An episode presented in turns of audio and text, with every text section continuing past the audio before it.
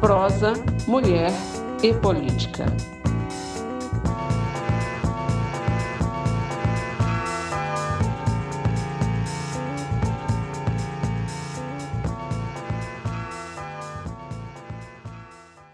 Eu sou Geralda Cunha.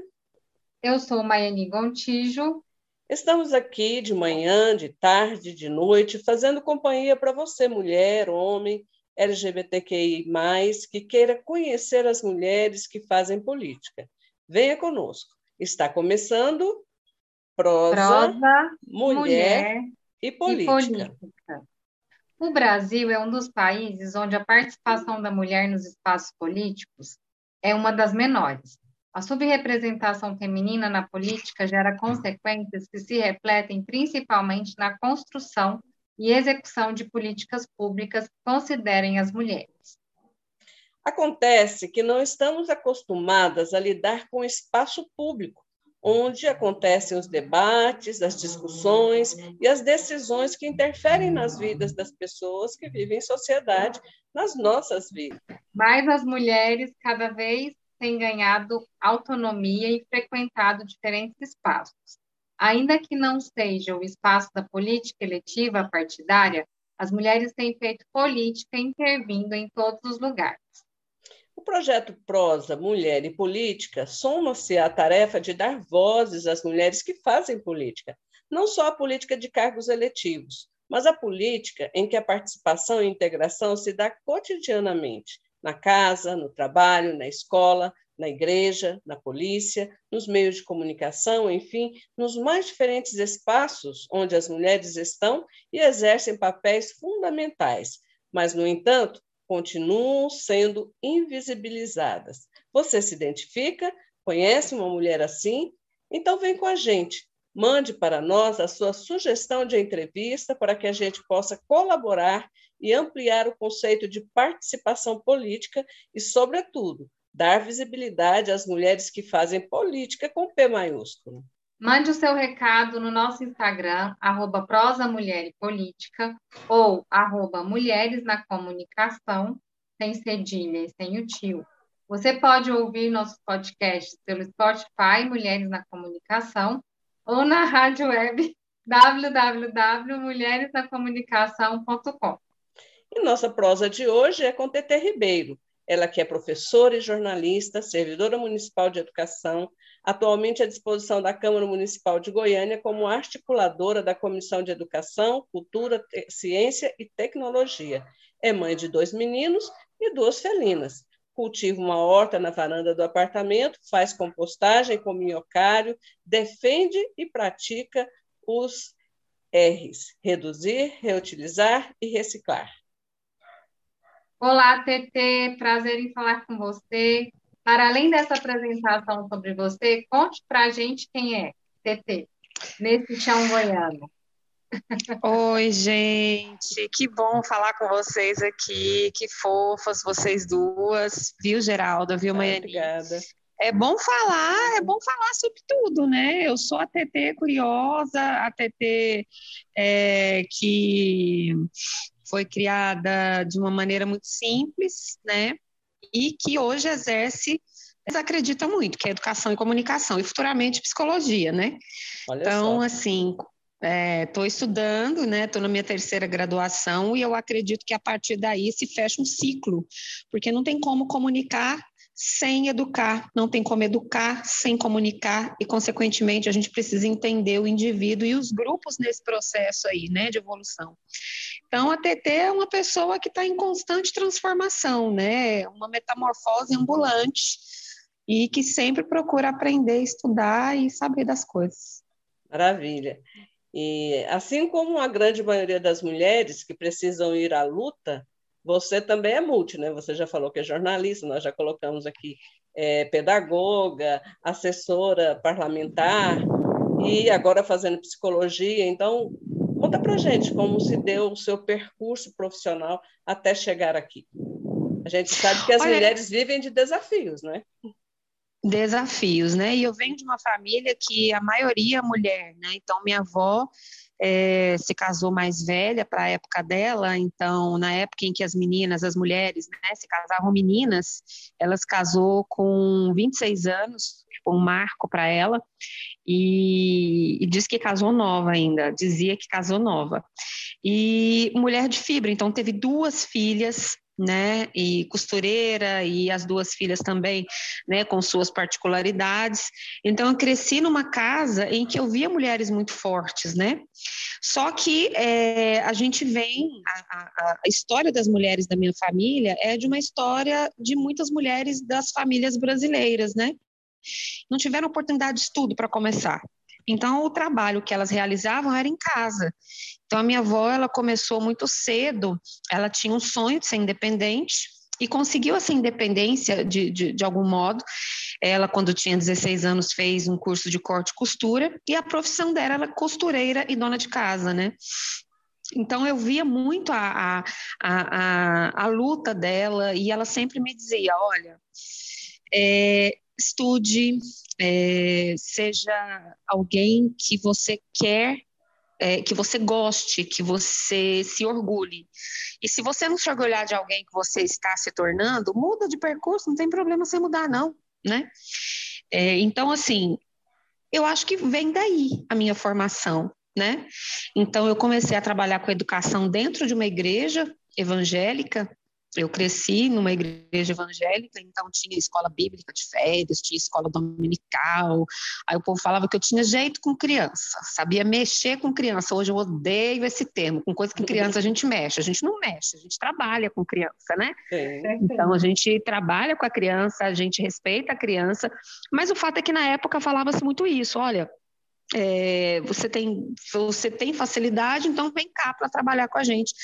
Então aí eu, eu, percebi que realmente eu sabia me comunicar com as crianças, né? Tanto é que hoje eu prefiro muito mais uma sala de educação infantil do que uma sala de adolescentes, Sim. né? Realmente, enquanto tanto é que na psicologia, por exemplo, hoje me perguntam: "Ah, Tete, você quer trabalhar no consultório com adolescentes ou com crianças?" E aí geralmente eu falo: "Olha, primeiro, não não sei se eu vou para consultório. Segundo, quero criança, né? Porque a gente é, eu gosto muito desse público. Então, aí, a partir daí, trabalhando dentro de uma escola, é, dentro de uma igreja, né? Aí eu fui fazer o magistério, na época a igreja tinha uma escola, então comecei de um jeito muito tranquilo, eu lembro que eu ganhava 200 reais, gente, de salário. era, e era uma grana alta, né, na época. E era, na época, 200 reais, gente do céu, era o babado. Então, é, aí eu fiz magistério, é, e trabalhava nessa escola da igreja, trabalhei, e era uma escola mesmo, né, com documentação, com tudo, então essa, essa igreja fez uma escola evangélica, mas que tinha que seguir todos os documentos vigentes da legislação voltada para a educação. Aí depois eu fiz o vestibular de pedagogia, passei, né, é, depois de, um, de, uns anos, formei em pedagogia. Só que aí, nesse meio tempo, eu era uma pessoa que gostava de rock, sempre gostei de rock. E aí, um dia eu fui buscar o prêmio que eu tinha ganhado numa rádio chamada Interativa FM. E aí, eu conversando com uma pessoa, com, com um dos locutores, então tinha na época o Junão, que não está mais entre nós, o Jefferson, não sei se está ou não está entre nós. E aí a gente conversando e eu falando, falando tudo sobre banda de rock, heavy metal, essas coisas todas. Então eles falam: caramba, é difícil encontrar uma menina, uma menina que fale de música. E aí eu recebi um convite para participar de um programa de rock chamado Interativa Rock. E aí, as pessoas, aí eu fui conseguindo oportunidades, né? Então conheci o coordenador da época, que era o Branco Lemos, que falou de mim para o dono da rádio, José Luiz, que foi me dando oportunidades. E logo eu estava com horário, e anos depois, né, depois de algumas mudanças, eu, eu, eu me vi na necessidade de me preparar mais, porque hoje é o seguinte, a legislação, ela falou que é, é, você consegue o DRT, que é o, o registro, registro, né, para você exercer a função, é, uhum. ou você trabalha um tempo e aí você consegue, a rádio entra é, é para você tirar o DRT, Sim. ou você tira pelo sindicato tal. E eu tinha as duas possibilidades, né, e eu tirei o DRT, na época eu, depois de muitas mudanças, depois eu fui para 96, depois eu estava trabalhando na 97, a 97 97 mudou para a CBN, porque a CBN era AM, uhum. e aí eu pensei, eu falei assim, gente, eu quero ser uma locutora com DRT porque eu poderia trabalhar em outras rádios, mas locutor é diferente de jornalista no rádio. Locutor é Sim. é uma pessoa, não desmerecendo, locutor é uma pessoa que anuncia e desanuncia música, né? Então, dependendo do interesse do locutor, ele traz conteúdo, ele fala que esse é um novo disco, que esse é um disco, traz um pouco da história da música. Nem todo locutor faz isso. Exato. E eu sempre gostei muito de informação, de informar o meu ouvinte, de contar alguma coisa para ele. E isso casa com o jornalismo, porque o jornalista, o jornalista conta histórias. Né? E eu já sabia contar histórias da, das bandas e dos cantores e das cantoras. Fiz jornalismo. Né? E hoje, eu, além de ser uma locutora com DRT, eu sou uma jornalista também. Mas eu confesso que eu ainda não tirei, não, não fui lá tirar, viu, Cláudio Curado, o povo lá do sindicato. Eu estou em falta, é preguiça mesmo. É, é, é não oh, sei se agora, agora faz tirar... online, hein, TT? Vou fazer um. Nossa, Maiani, você é. salvou minha vida. É. É. Vou, vou fazer, vou, vou, vou, vou, protocolar meus documentos para pegar meu DRT de jornalista, né? Meu registro, é. quer dizer. Então, assim, hoje eu já tenho essa formação, tal, e nesse meio tempo a gente se pergunta, pô, mas aí você saiu da sala de aula? Não, nesse meio tempo continuei trabalhando em sala de aula, fiz o concurso da, da educação em 2010, 2011, uma coisa assim. Não, foi em 2010. Ah, não lembro. Fiz o concurso, passei, assumi e consegui casar as duas coisas. Então, em um, um, um, período trabalhando com comunicação, no outro período com educação, porque eu acredito que as duas coisas se completam. Para mim é muito completo. Para mim é uma forma de ver a sociedade como um todo. É muito Sim. bom. E pegando esse gancho, né? A pedagogia e o jornalismo são duas profissões que dizem respeito à formação humana uma na área de educação formal e outra da educação não formal, como formadora de opinião. Na sua opinião, como você colabora com a conscientização das pessoas sobre seus direitos na busca por uma sociedade mais humana e mais justa? Você sabe que é interessante isso, porque é, quando a gente fala de democracia e quando a gente fala da responsabilidade do jornalista em principalmente contar a história mais pautado né, nos de, direitos e deveres, porque não é só a gente conhecer a Carta Magna do, do, do Brasil, a gente precisa Sim. saber a aplicabilidade, a gente precisa saber de que forma e como eu vou falar com o meu ouvinte. Então, assim, eu vejo que muitas vezes, ainda mais agora na era da informação e da pós-verdade, é, as pessoas elas precisam. Vou te dar um exemplo básico. Tem um cara que manda, manda mensagem para a rádio, ela, ele fala assim: Meu nome é Fulano de Tal. Vocês estão falando aí de, de candidato A ou B, mas fala aí para mim o candidato que eu vou votar. Me fala um candidato para eu votar. E geralmente eu falo assim, senhor, não sou eu que vou dizer. Agora, o que eu posso falar é contar a história desse candidato. A do candidato B, é, baseado nos fatos. E quem vai tirar a conclusão é você. Agora, o que eu vou trazer aqui é a informação. Né? Então eu percebo que as pessoas elas estão muito carentes de informação, por mais que elas tenham os seus YouTubers, os seus TikTokers, mas isso é para moçadinha mais de agora. Mas a galera que tem 40, 50, 60 ainda buscam o rádio. Então, muitas vezes eu uso a, a, o poder da comunicação, porque a comunicação ela te dá esse poder e aí eu vou citar aqui o tio Ben, né, do, do, do Homem-Aranha, né, grandes poderes trazem grandes responsabilidades, é, eu uso o microfone para trazer essa informação. Então, e, e isso eu fazia, eu, eu, já faço, desde quando eu trabalhava, hoje na Interativa, ela me permite fazer essas, essas pinceladas, e eu apresento um programa jornalístico aos sábados. É, mas tem rádio que não te permite. Mas se você tem o conhecimento, eu trabalhava numa rádio que tocava pagode, tocava funk, tocava um monte de coisa, e eu me recusava a falar os nomes de algumas músicas, por exemplo. Então tinha um, um cantor, tem um cantor que tinha uma música chamada assim, Novinha Safadinha. Eu tinha vontade de pegar a cara dele e dar um, um, um tapa e falar assim, acorda! Dá na entendeu? cara dele.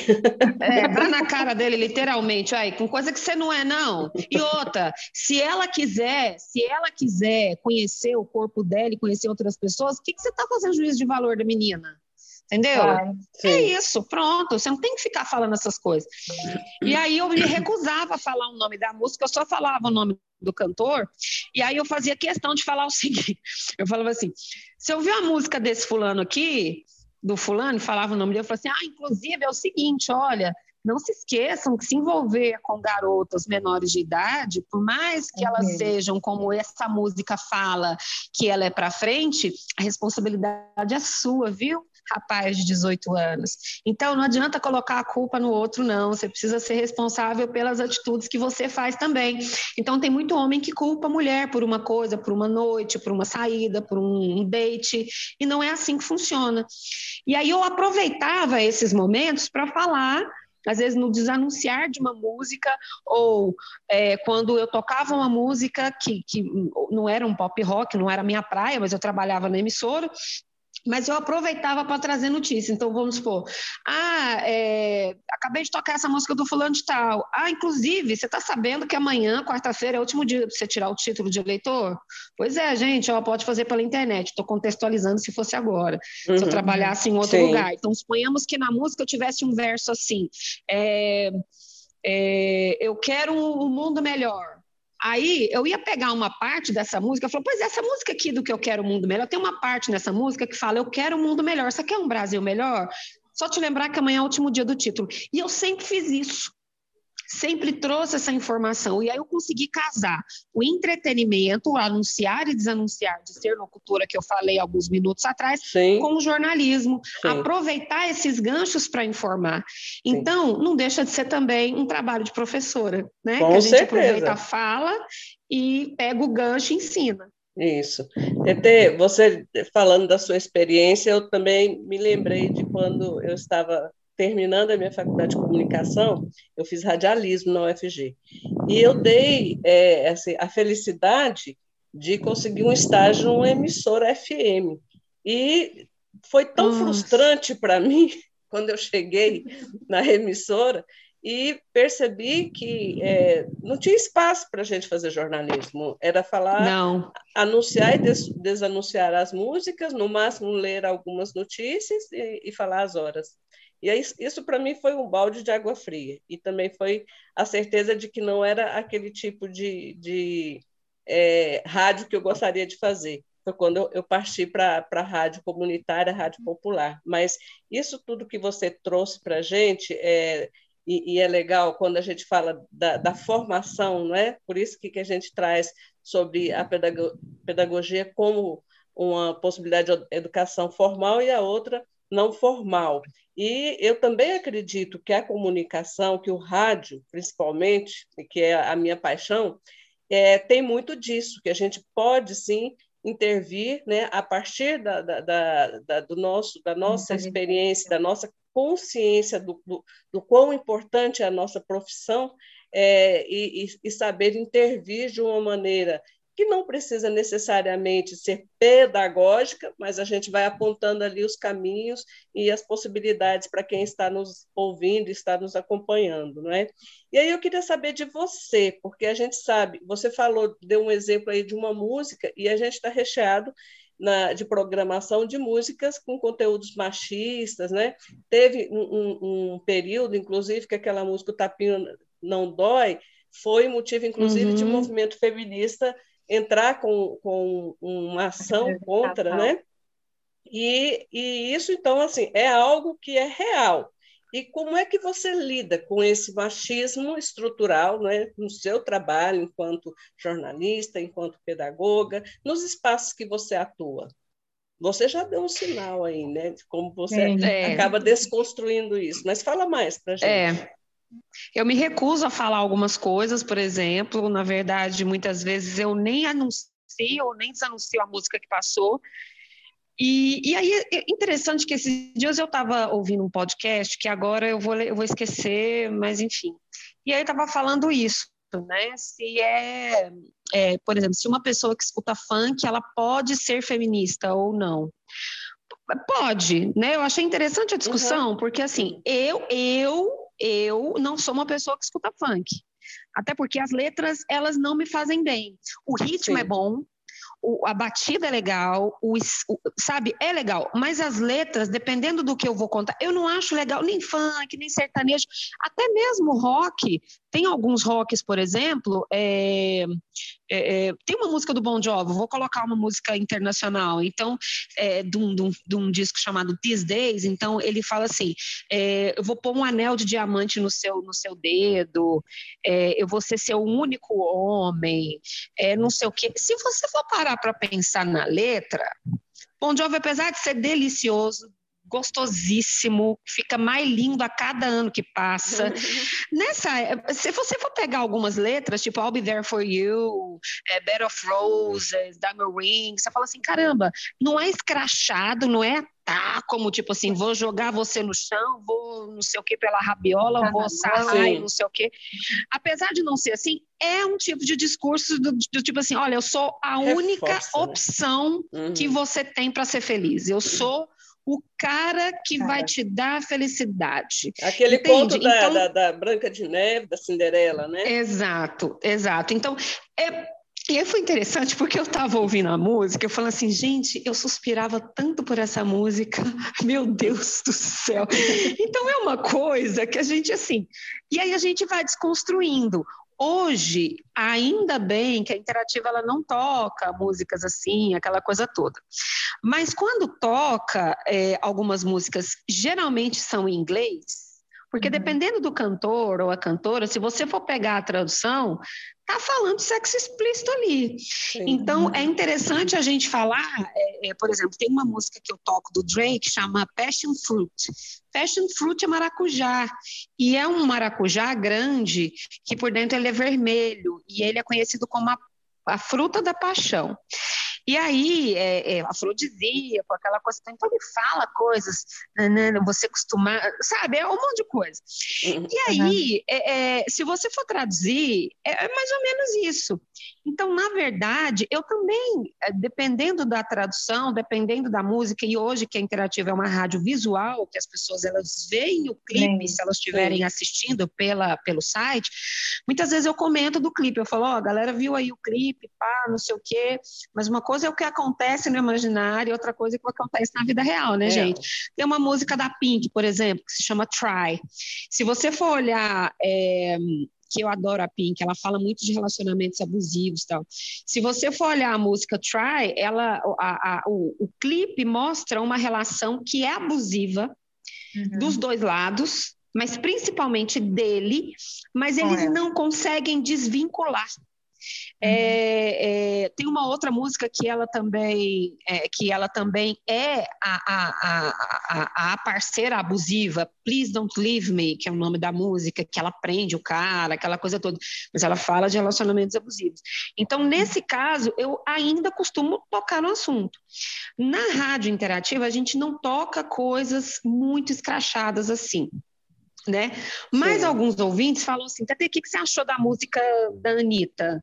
Uhum. assim, gente, olha, se eu for fazer um recorte da Anitta, é, eu posso fazer um recorte é, é, da história dela no mundo da música, e ela evoluiu demais, vamos combinar, uhum. e para ela conseguir o destaque que ela tem hoje, ela precisou falar a língua da, da localidade dela. E essa é a língua, e é esse debate sobre ser feminista e gostar de funk falou muito nesse aspecto. Sim. Então, tipo assim, é, é, é, é a gente acha, acha grosseiro, é, mas essa é uma língua que é falada lá. Né? Então, a gente não teve acesso. E a gente precisa e, conhecer o lugar de onde ela vem, né? Exato. Para poder né? fazer então, essa avaliação. Exatamente. Então, a gente entende que essa é a língua falada, esse é o tipo de situação, mas isso não significa que não possa mudar. É aí que é. vem o virar da chave. Né? Uhum. Né? Então, aí quando você vê um homem, vamos supor, quando você tem lá é, MC não sei o quê, não sei o quê, que vai pegar e vai mulher. Aí quando você vê um homem que fala que vai fazer a mulher de um monte de coisas, e aí você vê a inversão do discurso de que a uhum. mulher, ciente do seu poder e da sua feminilidade, vai pegar o cara e fazer isso, e sentar aqui, fazer não sei o quê, o povo fica, ah, mas peraí, quer dizer que o homem pode, a mulher não pode falar? E aí, uhum. onde é uhum. que vamos virar a chave? No sentido de que esse é um papo entre eu e você. Esse é Sim. um papo entre o meu desejo em relação a você. Não significa que isso deva ser generalizado para todas as relações. Né? Então, aí é um discurso muito mais assim. E eu já levei esses discursos para a rádio algumas vezes, quando me perguntaram sobre a Anitta, tal, eu falei assim, gente, a Anitta eu admiro pra caramba. E eu, eu vou sair do lugar de colocar da dicotomia do maniqueísmo de bem ou mal, de hum. melhor ou pior, e se a gente for analisar, ela está no topo do mundo e ralou Sim. muito para chegar lá. Sim. Né? É, ela, ela soube usar o marketing, toda a estrutura né, ao favor, a favor dela e conquistar o que ela quer. Exatamente. É, como a, e, a Madonna, a Lady Gaga. E, e se você for olhar as músicas da Madonna, tem música da Madonna também que, que reproduz algumas coisas no, no sentido de, de até mesmo de ser objeto. Mas se você for pegar a Erótica, que é um disco da Madonna, era numa vibe que não era ser objeto, gente. Ela estava descobrindo, não é que ela estava descobrindo, ela tinha desco descoberto e estava falando o seguinte, gente, olha como o corpo dá prazer pra gente. O uhum. negócio é que chocou. chocou, porque. Trazendo, muito... inclusive, para as mulheres, essa temática que sempre foi revolta em tabu. A mulher foi. Entender o corpo dela como fonte de prazer. Né? Exatamente. E foi isso que a Madonna né? fez. É, foi isso que a, que, a, que a Lady Gaga fez, né? Uhum. É, eu confesso que a Lady Gaga foi interessante porque eu tive uma relação de ódio ódio não, gente, é muito, muito, muito forte. Mas uma repulsa, repulsa, porque é por causa do vestido de, de carne da época. Uhum. E aí eu lembro que vovó me ensinou falando o seguinte: olha, quando você levar um susto, ok, viva o susto, respira, mas depois olha de novo porque você pode estar com uma visão deturpada. Limpa seu óculos. Ela me contou a história da vidraça, vocês devem conhecer a história uhum. da vidraça, do, né? Uhum. Você olha e fala que o lençol da vizinha tá sujo, que ela não sabe lavar o lençol, que ela é porca, quando você vai ver a sua vidraça que está suja. É que tá suja. Então, minha avó me contou essa história e falou assim: olha, tira o óculos, limpa, eu sou míope, uso óculos, coloca o óculos de novo. Aí ela usou essa narrativa, essa, essa, esse, né, essa, essa metáfora, a metáfora, ai que bom, tava, tinha esquecido a, a, palavra. Uhum. É, às vezes eu esqueço, dá brinco. e aí eu levo isso para a vida. Então, Sim. aí eu dou uma respirada, eu falo, não, mas deixa eu entender direito, deixa eu limpar meus óculos e deixa eu entender uhum. novamente, né? Isso. E é isso. É isso. E, e, muitas vezes eu, eu levo isso para o ouvinte, eu falo, cara, não fica no maniqueísmo, no, no dualismo mal, bom, ruim, uhum. é, maravilhoso. Não fica nisso, não. Respira, calma. Se você não gosta, não ouve. Se você é. não escuta, não compra, não é. acessa o Spotify, não assiste a série. Você tem essa liberdade. Olha que lindo! A gente tem liberdade de não ver a série do, do, do, do, do Porta dos Fundos. Olha que legal, que bacana. Você não precisa ver. Sim. Né? Exatamente. E TT, as mulheres muitas vezes elas não se dão conta de que, de que fazem política, né? Nos vários espaços que ocupam. E o que você considera fundamental na luta das mulheres para que elas assumam o protagonismo de suas vidas e ainda consigam dar voz às outras mulheres, muitas vezes silenciadas e invisibilizadas? Educação educação, não tem, não tem, não tem outra história assim. Hoje, hoje eu vejo, hoje não, eu já via antes, mas hoje está cada vez mais claro assim. A educação é um fio condutor e não é uma educação, é uma educação que te limita, entendeu? Uma educação é, em nome da rosa, né, uhum, do, do, livro uhum, e, consequentemente, uhum, do filme. Não é uma educação bancária, não Sim. é uma educação que vai te falar, olha, aqui está certo, ali está errado. Porque uhum. existe esse tipo de educação. Sim. Existe. Agora, eu estou falando de uma educação freiriana, na concepção de Paulo Freire, pronto, agora vamos chamar de comunista. eu não problema não, eu gosto de Paulo Freire, eu, eu, eu tenho todas as obras dele, mas não só. Mas Paulo Freire ele fala muito isso assim, é, no sentido de, de, de desenvolver o seu poder questionador. entendeu? Uhum. Porque você vai questionar. E eu falo muito isso, por exemplo, o meu, o, o meu marido, é, ele, ele tem uma. Ele foi criado no interior e eu em Goiânia, né? E com uma avó totalmente para frentex. Uhum. E ele, com uma família muito do interior, aquela coisa. E, e, a gente conversa muito. Então, às vezes, ele fala assim: nossa, às vezes, quando eu vejo isso, eu. Agora que a gente está casado, agora que a gente está convivendo há 10 anos, eu, eu, consigo ver de um jeito que não me causa estranheza. Mas ainda é difícil para mim. Veja bem, ainda está entranhado nele. Muitas vezes eu, eu falo para ele: olha a questão é, eu uso a, a, a, a metáfora do óculos e falo assim: olha, a questão é, você foi educado dentro de um molde, não tem molde tem uhum. o hoje. E esse, não é que não tem molde, mas existe como você está hoje e você tem que adaptar. Então, eu costumo ver que essa educação libertária é a educação que nós temos com os filhos hoje, as crianças de hoje, é, que vão te questionar.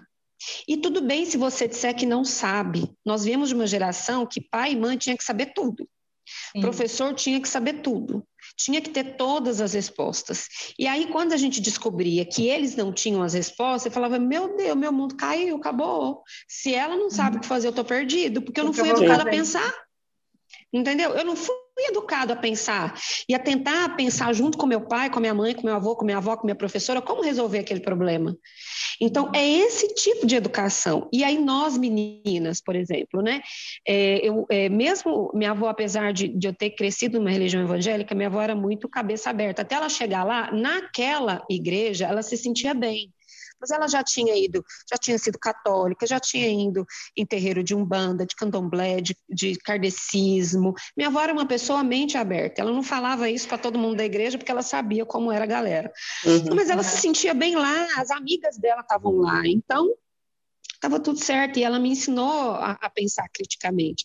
Então, é, quando você, apesar de eu ter sido criada ali, é, eu consegui ver fora da caixa, mas especificamente das mulheres, até certa idade, eu também olhava para outras mulheres e pensava assim: nossa, essa menina está fazendo isso, e sabe? Uhum. Eu comecei a pensar de uma forma. Pré-julgamentos, né? É, comecei a julgar outras meninas pela roupa que vestiam. Isso faz muito tempo. Nossa Senhora, meu Deus, já foi assim. Mas, sabe, pelo cabelo que tinha, ou pela música que eu ouvia. E aí, foi num acampamento evangélico. E, ó, vejam bem, eu já era adolescente. Pré-adolescente, eu acho que eu devia ter uns 12, 13 anos, o povo mandava a gente para Cristianópolis para ficar lá quatro dias. Pensa, aí aquele bando de adolescente tal, aquelas coisas da, da igreja. E aí, minha avó nunca me, me, Eu já tinha 15 anos, lembrei, porque eu já tinha CD do Bon Jovi. E aí eu tava lá com uma.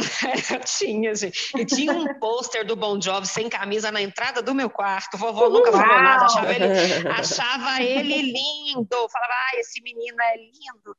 E aí tinha um monte de pôster no meu quarto.